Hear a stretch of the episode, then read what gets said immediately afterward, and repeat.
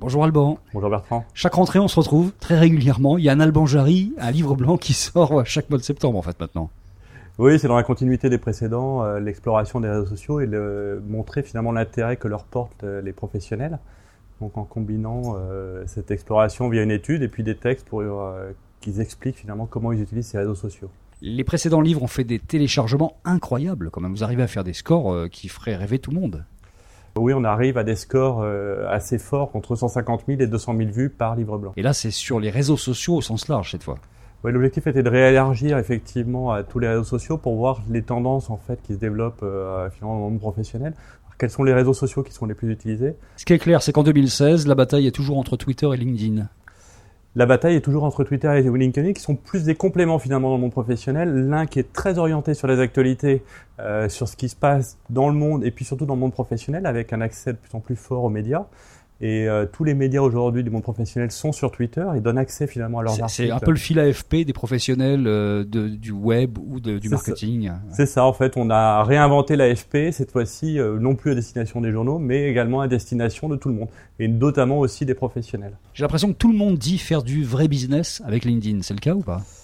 Tout le monde fait de la mise en relation et établit des relations dans LinkedIn. Faire du vrai business dans LinkedIn, c'est quand même plus dur. Enfin, le, le, fait de transformer finalement cette relation en un business qui génère de l'argent, je pense qu'aujourd'hui, on n'est pas forcément encore à ce niveau-là. Un phénomène qui est permanent, c'est le fait que Facebook, c'est vraiment pas un truc de professionnel a priori, même si un certain nombre de gens, dont je fais partie, l'utilisent régulièrement dans ce cadre-là.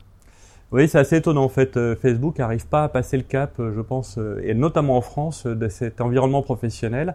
alors probablement parce que dans beaucoup de sociétés, il est encore verrouillé par rapport à des LinkedIn ou des Twitter qui sont plus ouverts vers le monde professionnel.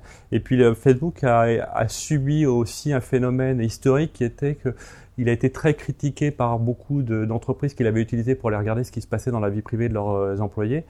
Et donc, il y a eu un phénomène probablement de fermeture des profils sur Facebook du monde professionnel et une scission entre les réseaux.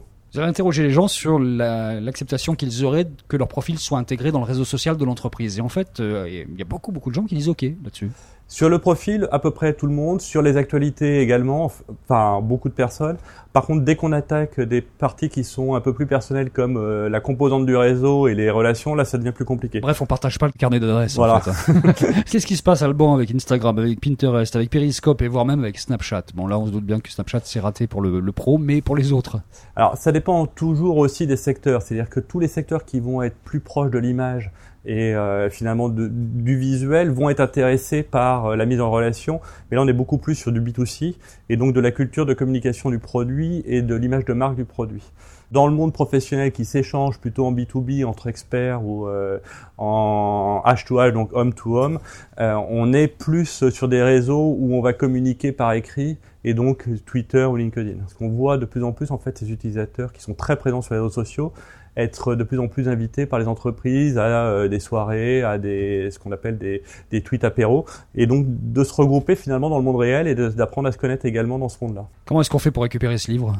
On va sur le blog euh, et euh, il sera téléchargeable gratuitement comme l'été les précédents.